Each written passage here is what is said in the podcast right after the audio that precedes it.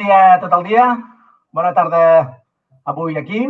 Benvinguts a MyClick, MyClick Podcast, un espai en què anem veient els diferents clics de la nostra vida. Avui tinc el plaer de presentar-vos una persona molt especial. Avui us presento en Josep Gené. Josep Gené. Molt bona, Josep. Molt bona tarda a tots. Molt bona tarda, Ramon. Com estàs? Bé, bé. Moltes gràcies, primer de tot, de, de que hagis vingut aquí, aquí, amb, aquí a fer el MyClick. Um, bueno, eh, amb tu volia repassar una mica els, els teus clics, que sé que en tens molts, i, i en fi, va bé si tu ens pots explicar una mica com han anat els teus clics, perquè a vegades els clics fan una mica de por, els canvis aquests, i, i la gent eh, a vegades no vol tirar endavant i es queda on està per por el que passarà, per por el que diran, i, no, bueno, i, i, i tenim unes traves i un, i un bloqueig important. Llavors m'agrada veure a través de les persones, en aquest cas tu ets una persona, jo crec que és molt ideal perquè anirem veient, espero que ens puguis mostrar que els clics que has fet i, i res, espero que sigui lucratiu el que ens ensenyis. D'acord? per sumar, Ramon. No, la veritat primer que tot et volia agrair moltíssim l'oportunitat que, que ens dones a tots de, de poder entendre que és un clic dintre una vida i realment és el bonic és tindre clics en, en tot aquest trajecte vital, perquè al final és, tots els vivim, perquè al final jo entenc la vida com un aprenentatge. Que anem creixent i anem vivint i d'una forma conscient o inconscient anem fent que passin coses, ens van passant coses en les quals ens serveixen per aprendre. Com més aprenem, més clics vivim. Així és la forma que jo, jo ho interpreto.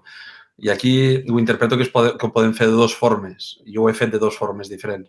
Una, que és la que mani el nostre entorn sobre nosaltres i a vegades ens pega alguna sacsejada, o l'altra, que tu te programes una vida per la, amb la qual tu provoques aquests clics d'una forma forçada. És una mica quan juguem al Mario Bros i, i anem passant pantalletes i anem acumulant aquells ors.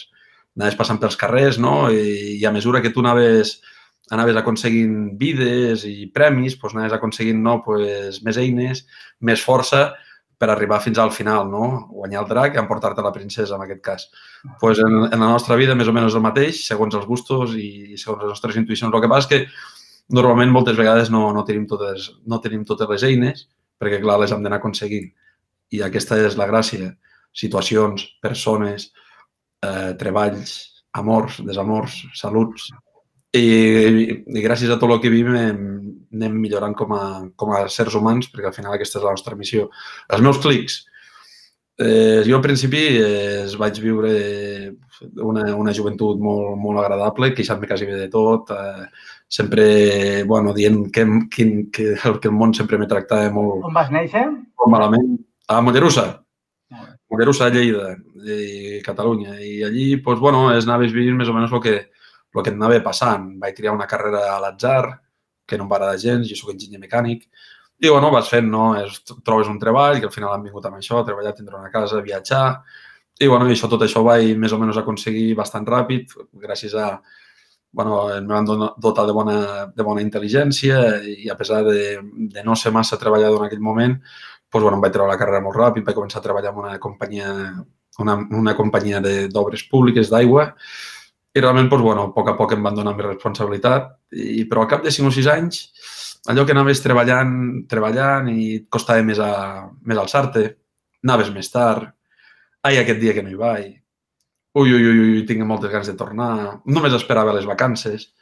I va un dia que no podia més i alçar-me alçar de, del llit vaig agafar el telèfon, vaig trucar al, al director de recursos humans de la companyia en aquell moment i li vaig dir, si arribem a un acord, jo me'n vaig vosaltres tindreu una persona més, més motivada i un, al meu lloc i, i un millor futur.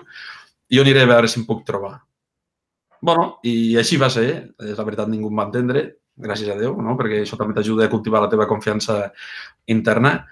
I és curiós que el dia següent, que vaig anar a retirar quatre coses a, amb, els, amb els companys de la feina, allí vaig llegir en un diari, el diari Segre de, de Lleida, un anunci d'un màster que, que era de lideratge que el dirigia la Sara San Pedro, que era la primera edició, però com me va ressonar moltíssim. Bueno, vaig acabar d'esmorzar i me'n vaig anar directament a la UDL per apuntar-me.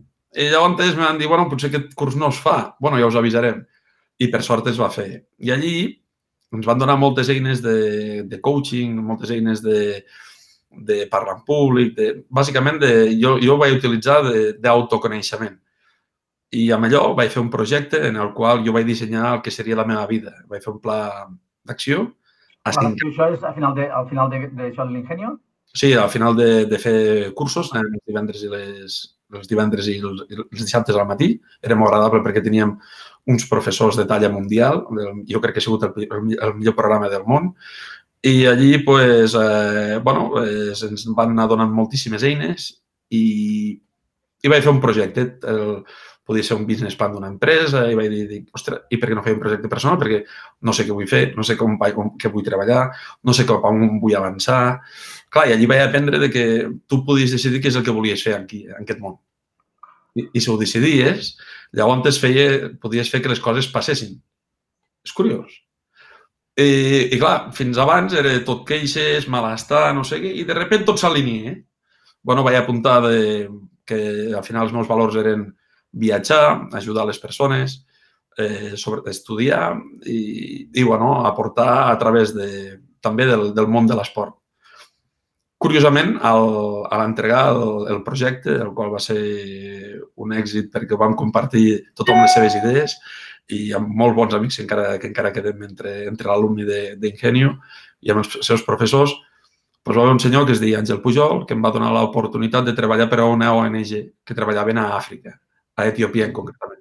Uau, ho havia escrit. dius, ostres, dius, què està passant aquí, no? I el mateix any, a nivell de... El, pel dia de Nadal, de, estic un tiet que té una escola de, de futbol a Barcelona, el cosí germà del meu pare, i em va comentar, i tu em podries ajudar a, a reconfigurar, com se diu, l'escola i per captar més ingressos, etc etc ostres, això ho havia apuntat. bueno, era la fundació del Barça, però bueno, de la fundació del Barça a l'escola del meu tiet tampoc no hi havia molta diferència, perquè al final eren les, van aparèixer les meves passions. Allí vaig descobrir Àfrica, en el qual això va ser un clip bestial a la meva vida. Amb el tiet, no, amb l'Àngel Pujol, no? Amb l'Àngel Pujol, a l'Àngel Olaran a, a Etiòpia. Va arribar a Àfrica amb el meu amb el meu pensament occidental, a més a més enginyer, a més a més, uh, amb molta energia i el primer que, que arribes allà te'n dones compte de que no pots aportar res, el que pots fer és aprendre. Aquelles persones tan maques que viuen al carrer i que són felices, que comparteixen el tema amb la gent, a pesar de totes les dificultats que tenen. I dius, Josep, aquí l'únic que pots fer és aprendre i tornes a anar i tornes a, i tornes a anar, coneixes la cultura, coneixes les persones i a partir d'allà que pots començar a pensar en projectes. Per l'altra banda, vam anar avançant en paral·lel al projecte del futbol. I realment, doncs, bueno, me sentia doncs, una plenitud brutal, no? Perquè, ostres, que de passar a viure com una pilota de, de pinball, no? Com la vida, no? Que te posen allà i comences a, a tremolar. O haver de dir, ei, això, jo, jo jugo a ser arquitecte de la meva vida. Eh, me va agradar moltíssim. Llavors, què va passar? pues, bueno, també vaig tindre l'oportunitat d'anar a estudiar a l'estranger, a França, també ho vaig escriure. Eh, jo vaig escriure a Alemanya, però d'Alemanya a França tampoc no hi ha tanta diferència. I França també me va impactar molt bé. Però tot això ho vivies com uns trencaments o estàs vivint com una, sí que deixar la feina i, i començar a estudiar potser és un, un trencament una mica més fort, en aquest sentit. Però l'altre sembla que sigui com, com que si estiguessis seguint un camí que s'havies escrit, no? Sí, el, el, el trencament va ser, va ser molt positiu en el sentit de que per primera vegada vaig decidir ser jo.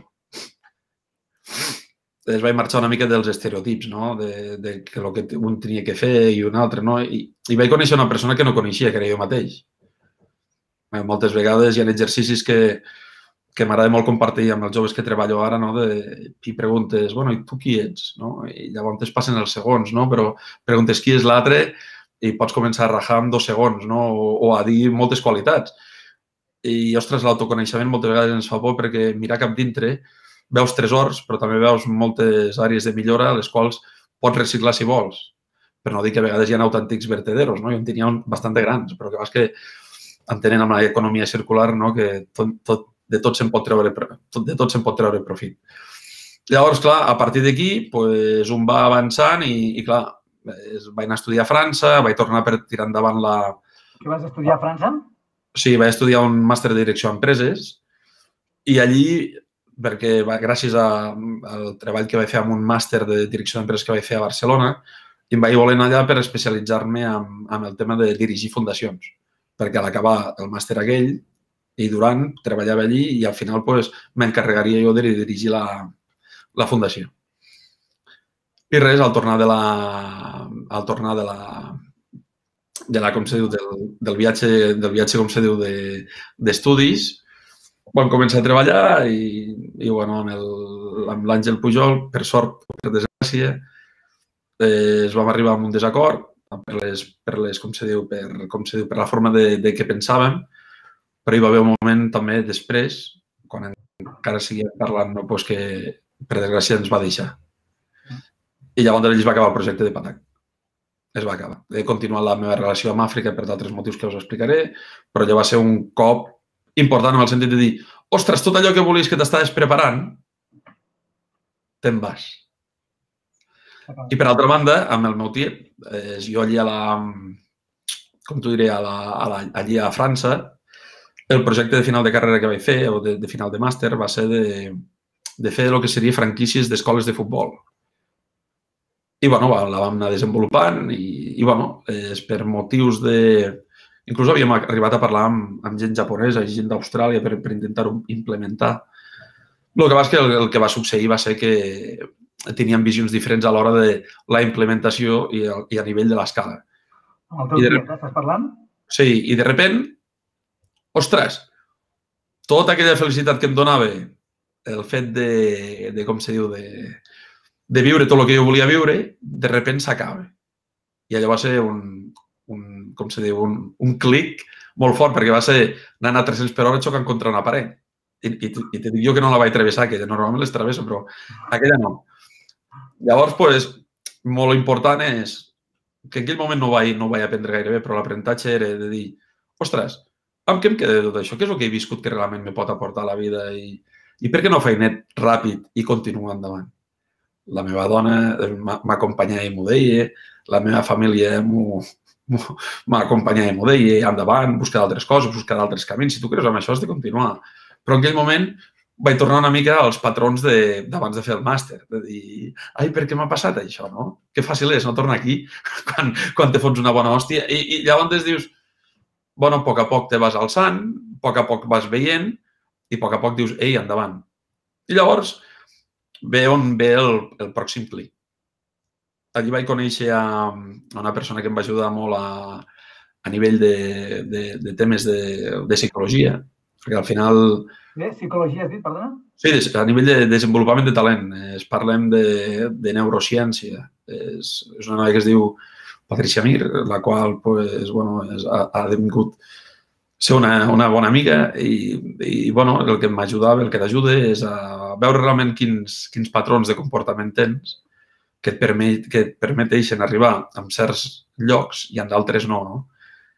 I jo realment el, el que em deia és que tenia uns patrons d'un fred de mà posat espectaculars, no? I llavors vam començar a treballar. Bueno, també vaig començar a treballar l'oratòria a través de, de la Rachel Delgado, vaig, vaig començar a treballar també a través de la, la tema de la forma de, de vestir, a través de la de l'Andrea Vilallonga, bueno, un equip de persones meravelloses no? que, que en aquell moment pues, pues m'estaven ajudant. I de sobretot, però sobretot amb el treball de la, de la Patrícia, uf, tot allò que me costava moltíssim a, a fer, de sobte pues, vaig tornar a avançar amb el, amb el camí del, del futbol. I aquí és on, on creo la, una empresa que es diu Esports and Smiles, que encara és vigent, que neix amb la, amb la idea de, de potenciar els, els futbolistes joves perquè puguin arribar al seu, al, al seu màxim rendiment i que tinguin més eines per fer realitat el seu somni de ser futbolistes professionals, en aquest sentit. No? Imagina't si estava que en aquell moment que jo tenia un cosí, que encara el tinc, no? gràcies a Déu, que ara està jugant al Girona B, és un amor de persona i un gran futbolista, havia el veurem per la tele, i ja l'han vist, però encara veurem les grans pantalles, no? I em cau la vegada parlar amb ell. I llavors vaig dir, dic, ostres, parlant amb ella, dic, hòstia, vull fer això, vull fer això, però és allò que no arranques. No arranques, no arranques, i mira que tothom m'ho deia, la dona, la família, arranca, eh? Llavors dic, ostres, però si tinc un, un cosí que el puc ajudar a millorar. Clar, perquè tot això em naix de que quan jo tenia 18 anys i, i estava, de sobte me'n vaig anar a Terrassa a estudiar, no podia jugar amb l'equip del poble, bueno, jugava els caps de setmana i entrenava allà, l'equip del Terrassa me fitxa i era un equip que, pues, com el Lleida, estava a segona B, jo entrenava en el juvenil, i alguna vegada ens quedaven al primer equip. Però, clar, jo no estava preparat a cap dels nivells, ni a nivell mental, ni a nivell físic, ni a nivell nutricional, ni poc a, a cap nivell. És igual, un desastre, un drama, no? Però, però bueno, tenia el suficient nivell per, per poder treure el camp, no per continuar-hi. I llavors, totes les meves mancances i fent associació amb un concepte que es diu la gestió de carreres esportives o gestió de carreres eh, professionals que fan les multi, multinacionals a dintre, a dintre les seves empreses per desenvolupar el seu talent, que és d'evaluen qui ets, te posen en un lloc més o menys d'acord i a partir d'aquí te donen eines perquè assoleixis unes fites a llarg temps. Al final, la posició en funció de com ets tu, vols Busquem Correcte. el millor tu. Ole, m'encanta, m'encanta aquesta traducció. I llavors, pues, pues dic, hòstia, si tinc l'Adrià, Adrià, què vols que compartim aquesta experiència? I me mira, no, Josep, vols dir? Diu, dic, sí, home, dic, vols jugar més, vols intentar... I me va dir, diu, el que tu diguis. Buah, allò va ser una benedicció, saps? Estàvem allí dinant a casa dels padrins i allò va ser un espectacle. I llavors després van començar pues, un gimnàs, ostres, alguna sessió de psicologia, algunes sessions de, de comportaments entre els familiars. Amb ell, eh? Aplicaves tot això amb ell. Amb ell, amb ell i el seu entorn una mica de nutrició, veure els entrenaments i els partits.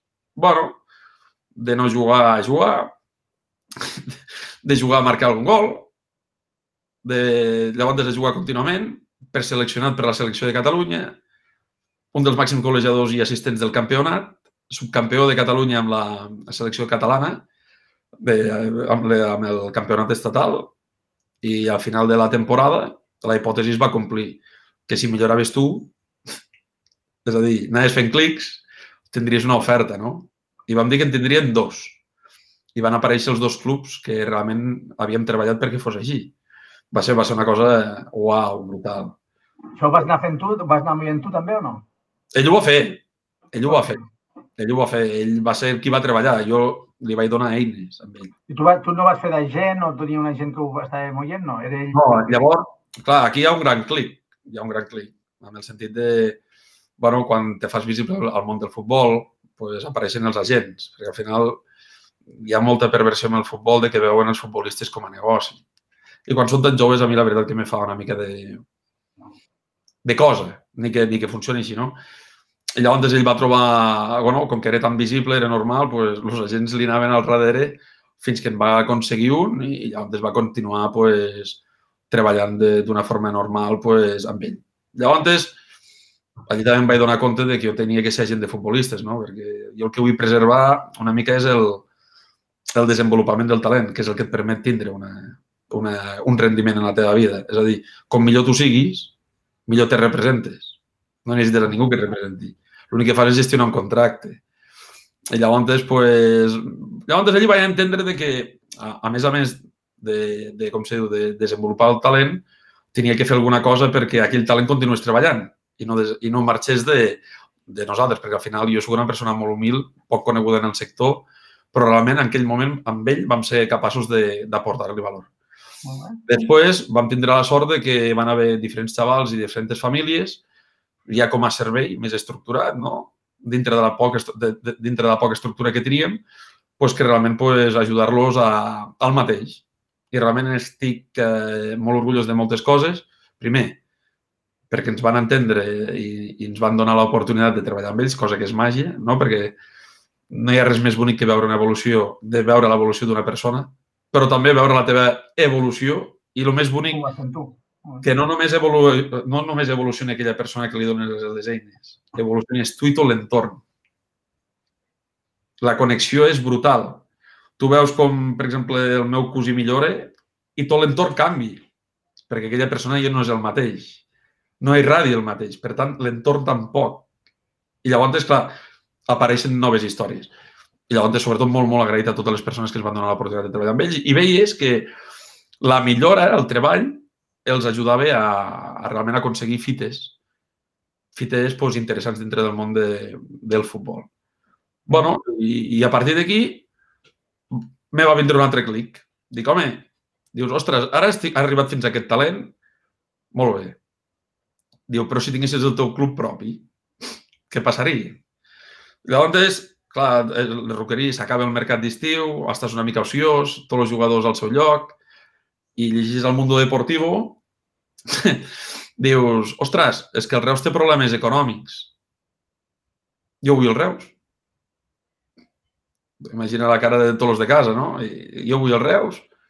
A la, la sòcia, que és la persona que, que em va ajudar a, com se diu, a, a tirar endavant el tema de la, del desenvolupament no, de, mental, que per mi és la part clau.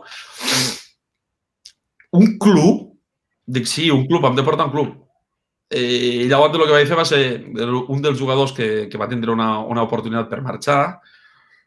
Una, llavors que el club era professional, era el Reus. Al final el jugador no hi va anar. Però jo me, va, me vaig enamorar d'una persona que es deia Marc Carrasco i, de, i del que feia el club en aquell moment. I li vaig dir, dic, ostres... El Marc Carrasco estava al club, al Reus? Sí, era el coordinador del el coordinador, el director esportiu de la base, del futbol base. I llavors, pues, ostres, dic, Marc, i si trobo un inversor, és veritat que això hi ha problemes. bueno, llavors vaig parlar amb el director esportiu del club i després vaig parlar amb el, amb el senyor Joan Oliver, no? que era el propietari en aquell moment del, del club. I bueno, el primer dia, pues, la veritat que se'n van riure bastant de, de mi, no? amb, el, amb el bon sentit de dir tu vols comprar el club, però qui ets, fill? D'on vens? No, jo sóc de Mollerussa, mira, veus fer això amb els jugadors i tal. I diu, bueno, bueno, bueno. I, i bueno, però com que realment jo sentia que realment això ho tenia que fer, pues era, eh, va ser una crida molt, molt important. I llavors la, vam tindre diferents reunions, també amb la, amb la, amb la sòcia en aquell moment, i, i llavors jo vaig començar un camí personal bastant important per aconseguir eh, inversió eh, pel club. I llavors, pues, bueno, és primer amb uns companys a través de la Xina, uns russos, un amic italià, és gent de, de com se diu, del sud-est asiàtic, gent de Sud-amèrica... Però llavors vaig arribar a una conclusió de dir, ostres, quin és el jeque àrabe, entre cometes i amb tot el respecte del món, al, al rei Mohamed de, de Marroc, no té cap club de futbol a Europa. Eh? Dic, per què no el Reus? Dic, home, com pot ser que no en tingui cap? I llavors vaig trucar a un amic en aquell moment i li vaig dir, escolta, que tens cap amic a, a, al Marroc? I em diu, sí. Diu, no, és que vull, mira, vull, eh, vull vendre-li el, el club aquest del Reus per fer un projecte, una plataforma de talent al Marroc, perquè hi ha molt talent i a més a més hi ha molta passió pel futbol, i combinada amb el Reus, aquí Catalunya i Europa eh, i totes aquestes coses, no? I diu, pregunta-li com puc contactar amb el rei, com no puc veure. I llavors salta i me diu, diu, tu estàs boig, però bueno, parlo amb el meu amic que és periodista. Llavors me diu, diu, home, pots portar una carta al Palau Reial. Vale. Llavors vaig agafar i, i bueno, sentint els clics aquests de dir hi he d'anar, estava sentat a la taula amb aquesta mateixa taula que estic ara, vaig comprar el bitllet d'avió i l'endemà era a, era a Casablanca. Però, perdona, des, des, des que vas començar a parlar amb l'Oliver, amb el propietari del club, fins que te'n vas aquí, quan tens passa? Setmanes o mesos o dies? Màxim, màxim un mes i mig. I llavors allí, doncs, bueno, es vaig preparar un projecte, me vaig comprar un traje reial, molt bonic. Eh, es me vaig ficar ben guapet i vaig anar cap allà al Palau amb, lo, amb l'amic que m'hi va acompanyar amb una carta dirigida amb el projecte que jo pensava que es podia fer. I jo, bueno, estava obsessionat, eh? Com ho puc fer per veure el rei? Tothom que veia de per allí eh, és que volia veure el rei, que volia veure el rei, que volia veure el rei, que volia veure el rei. I va haver un moment que també va ser d'aquests clics vitals i que crec que pot aportar bastant al teu programa, al teu preciós programa, que em vaig trobar un home arrabat en un mercat en el qual pues, hi havia... Eh, estava venent llibres de segona mà. Hi havia un, un, un, una biografia dels 30 primers anys del, del rei Mohamed de, de, de Marroc. El, el pare, l'actual ara? O... L'actual ara, l'actual ara, fill del Hassan. I llavors dic que és difícil de trobar el rei. I llavors aquesta, això, això per mi és el titular. Fàcil o difícil només depèn de tu.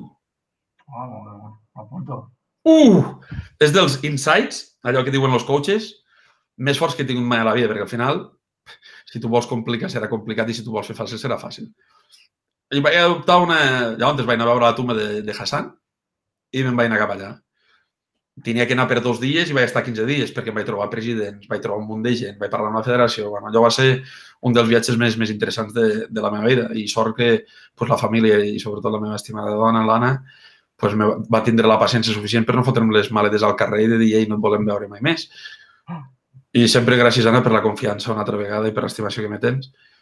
I al cap d'uns dies, ja saps que com tot, tot emprenedor a vegades pues, té, té algun tipus de problema econòmic a vegades, no? I sobretot quan fas salvatjades d'enquestes de moure per tot el món per intentar comprar un club, que no té cap sentit, o sí, no? però aquell moment per mi només podia sentir això, doncs clar, els, els números que venien de Madrid no els contestava, mai, perquè clar, normalment era el de, del BBVA, no? I esperava que arribés el pròxim mes no? per, per poder-ho solucionar. Llavors me truca la, la, la Patrícia i me diu, diu escolta, que m'ha trucat la, la, com se diu, la, la ministra de, de, de Joventut del rei del Marroc, que fot dues setmanes que et busquen, que no et troben perquè no contestes el telèfon i volen saber quin preu té el club. Clar, jo havia portat el, això ja quan era aquí a, a Lleida. I clar, jo vaig anar a portar allí al Palau el, el, el projecte, el vaig explicar, no al rei, sinó al secretari que tenien allí, perquè vaig entrenar al Palau després de moltes entrevistes i de passar molts, molts filtres de seguretat. I clar, jo vaig preguntar si em contestaria o no, si us plau, i que ho necessitava ja, que volia veure el rei, que volia entrar, i reien, saps? I reien. Però si no em trucareu, home, que això és el que diu a tothom. Tinguis fe. Sí, sí, va trucar. Llavors, després, estava en un moment que no, que el club ja estava molt avançat, la situació que tenia i no van creure convenient fer la inversió, no? Però després vaig veure el, el tema del, com se diu, de, de repent, aquell amic que estàvem intentant de, de moure el club per la Xina, me truca que tenia un americà i que ho havien de fer ràpid, que en tenia moltes ganes. I això era la primera setmana de, de gener, quan ja pensava que ja no seria possible i, i es va donar el traspàs del club de, del senyor Joan Oliver al, a l'Amèrica. Ni que després, pues, pels motius que sigui, el club no, desgraciadament no ha sobrescut, a pesar del treball de, de l'americà, de l'Oliver, de, també de, de, com se diu, de totes les persones que estimen el club i això va, va acabar morint. I això per mi va ser un altre, un altre com se diu, una altra, una altra tumba. És molt fort, això, eh? Dels Reus. Sí, perquè jo ja em veia dintre del món del futbol professional. Me venia amb una bona comissió, de la qual me van comentar que tenia un 10% de, de, un 10% de, de 3 euros, no? I també me veia una posició dintre d'un club professional, que era el meu somni, per continuar treballant amb el, amb el talent, no? de com jo volia. Però, bueno, a partir d'allí, pues, vaig continuar buscant eh, inversió per realçar el club. És a dir, vaig doblar l'aposta, error, però ho vaig intentar fer per, per amor a uns colors i per amor a una gent, a una ciutat i a mi mateix també. Però, bueno, paral·lelament, me van anar convidant a, a tornar a Àfrica a veure futbol. I pues, vaig tindre la sort pues, de viatjar per, per Senegal, per Gàmbia, una altra vegada al Marroc. Perdona, qui, qui, qui, amb, amb quin objectiu qui t'invitava? Vull dir, en quin objectiu? Per veure, fer, d'ojeador, que en diuen? De... Sí, correcte, correcte. És, al final, pues, per sort, pues, una persona molt moguda i, i el tema del, del club me va donar una mica de visibilitat i bueno, sempre havia tingut una mica de connexió africana i, i bueno, és gent que et contacte i totes aquestes coses no, pues, fa que un dia pues, te diguin ei, anem a veure futbol a, a Senegal, no? Sobretot amics que, que va ser pel, pel camí i, i, bueno, i ens va donar l'oportunitat de d'aquí pues, obrir un, una cosa que per mi no, no m'hagués pensat mai, de poder anar a veure futbol on el, el continent més apassionant que trobo de, de tot el món. No? -huh. I, I de Senegal me va portar a Gàmbia, de Gàmbia me va portar a Níger, de Níger a Nigèria, Mali, bueno, un cert de, un munt de llocs que, i molts altres que em queden per descobrir, en els quals pues, treballem per, per fer el mateix que el que fèiem aquí, detectar talent, desenvolupar talent i portar-lo cap aquí. Això ho fas des de l'empresa Sport Smiles o no? Sí, correcte, correcte. Perquè sempre he pensat de que al final jo el que vull fer a través de l'esport és la sort que jo vaig tindre d'aquell màster. De que puguis tindre eines per ni que a vegades no, acabis, no acabem de decidir pel bé nostre, uh -huh. perquè jo penso que tot el que ens passa pues, Després entenem el per què ens ha passat i qualsevol desgràcia que ens hagi passat, a no ser que sigui una pèrdua personal o alguna malaltia greu, sempre ens serveix per alguna cosa, doncs que almenys puguem anar decidint cada dia què és el que, qui volem ser i ser coherents amb allò i divertir-nos amb allò. I clar, i jo me recordo, doncs, després de tot aquest bar... de tot aquests d'alta i baixos, de, de passió, d'experiències de, al límit, perquè he viscut molt al límit en aquest sentit i sobretot amb territoris molt hostils, tant aquí a Catalunya amb certs temes com a, com a, com a llocs amb, amb guerra, no? pues, pues clar, vaig tenir el cor destrossat a nivell físic. Eh, unes arritmies molt importants, amb les quals pues, vaig tindre que passar per cirurgia i, bueno, és... vaig tenir la, la sort de no passar cap a l'altre costat no? i quedar-me aquí amb aquesta llum. I la qual cosa també és un altre clic important en el sentit de dir ei, hem de regular tot això. Lo important és viure-ho d'una altra manera, sense aquest estrès, divertint-te més, sense tanta pressió, perquè al final l'únic que fem és, és jugar amb aquest món, no? I llavors això és el que vaig aprendre amb, amb aquestes tres intervencions de cor que he tingut l'any 2020. L'any 2020 per mi ha sigut brillant perquè he pogut recuperar la, la salut. Una mica de por perquè amb el virus no te'n pots anar a l'altre barri, però com que ja estava molt a prop tampoc no era tan important. El que, el que passa és que el més important era que primer que vaig tindre les, les meves persones més pròximes molt a prop no? i te fan sentir molt de bé. I després que vaig trobar un, un doctor espectacular el seu equip, el doctor Brugada, no? i amb, el seu, amb la doctora Truco i el, i el doctor Tolosana, que realment m'han tornat a donar el del Mario Bros, no? una vida més. El qual estic molt agraït perquè quan van obrir del Covid, a mi va ser el primer, el primer o el segon cor que van operar. I ara doncs, me sento doncs, molt bé. I aquest peron, que me serveix per viure d'una altra manera, m'ha ajudat a fer un altre clic important. Totes aquestes vivències que he viscut les vull reformular perquè Esports Ismael sigui una empresa, no un Josep que vagi tastant coses per, per adonar-se de, de, de qui és, per sumar molt, al, al, sumar molt valor al món i sobretot a mi mateix. I com t'he dit, eh, donar eines perquè tot el món qui, qui vulgui compartir-les amb nosaltres o que les vulgui escoltar pugui fer clics, que surti de, del pilot automàtic de, de la vida que ens posen i poder dir, ei, jo no vull que em condueixin, jo vull conduir. I vull conduir a la velocitat que jo vulga, anant allà on vulga i amb què vulga. I sobretot amb l'únic objectiu, que és disfrutar, somriure i ser feliç amb els que més estimes i, i recordar anècdotes.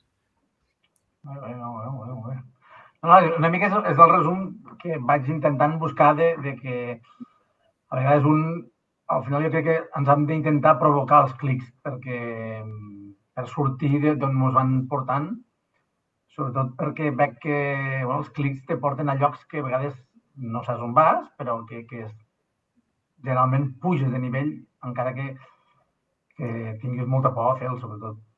No, i, i mira, ara que parles de la por, a mi que m'agradaria fer un incís i, i a mi em van donar un exemple que a mi m'ha servit molt. Al final, quan a l'altre costat de la por hi ha l'alliberament. I a l'altre a l'altre costat de la, de la por hi ha moltes vegades les sensacions positives. I com més aviat les afrontis, més aviat eh, te treus aquestes sensacions més pesants de sobre, no? I llavors jo m'ho prenc amb el sentit de dir, ostres, quan un avió a terra, hi ha persones allà al terra eh, que et van fent així, no? I el van guiant. No he entès mai, eh? Com bitxos tan grans han de tindre unes persones que no, no, no ho sé, no? Però és com dient, les postes van dient vine, vine, vine, vine, atravessa el més ràpid possible, que a l'altre costat hi ha l'aprenentatge que tu necessites per seguir sent feliç. I com més aviat fem aquests clics, perquè a part els notem, perquè els clics surt, surten d'aquí, i vulguem o no hi vulguem, i passarem. Per tant, jo penso que el més aviat possible ens hem d'atrevir, perquè l'únic que hem de fer és atrevir-nos a, a jugar i a jugar per intentar disfrutar i aprendre. I com més aviat ho fem, més aviat ens sortiran d'altres reptes que cada vegada seran molt més fàcils. Yeah. Jo penso que l'hem clavat, l'hem clavat al final perquè és un bon resum. És un bon resum de vida i és un bon resum de, del que és aquests fenòmens de, de, de canvis. Val? Sigui, tu manes, tu manes, Ramon, tu, tu ets l'expert, jo, jo només te compartir això. El... Sí, no, jo, jo busco gent com tu que, que els hagin passat coses o que tothom ens passen coses, però potser a vegades eh, a l'Àfrica, jo, mira, em fa molta gràcia que em diguis això perquè he pensat aquest any, eh, dins dels desitjos que vaig fer, m'he proposat anar a l'Àfrica. No sé quan, i anar amb els meus fills i els vull portar a l'Àfrica. Eh, no sé com, però l'han de xafar aquest continent que és, penso que és mm, un pou de saviesa, venim d'allí, i potser aneu a buscar alguna cosa, o, bueno, eh, un lloc diferent. No? Disfrutareu, disfrutareu moltíssim. Pues, bueno, pues, pues, ja, ja t'avisaré quan hi hagi d'anar. Vinga, va. Molt bé, Josep, molt agraït que hagis vingut avui aquí. Um, ens tornarem a veure properes vegades. Em queda bé saber, um, per si volem seguir, si volem contactar, com ho fem això? Eh, si em voleu contactar, pues, directament al meu número de telèfon.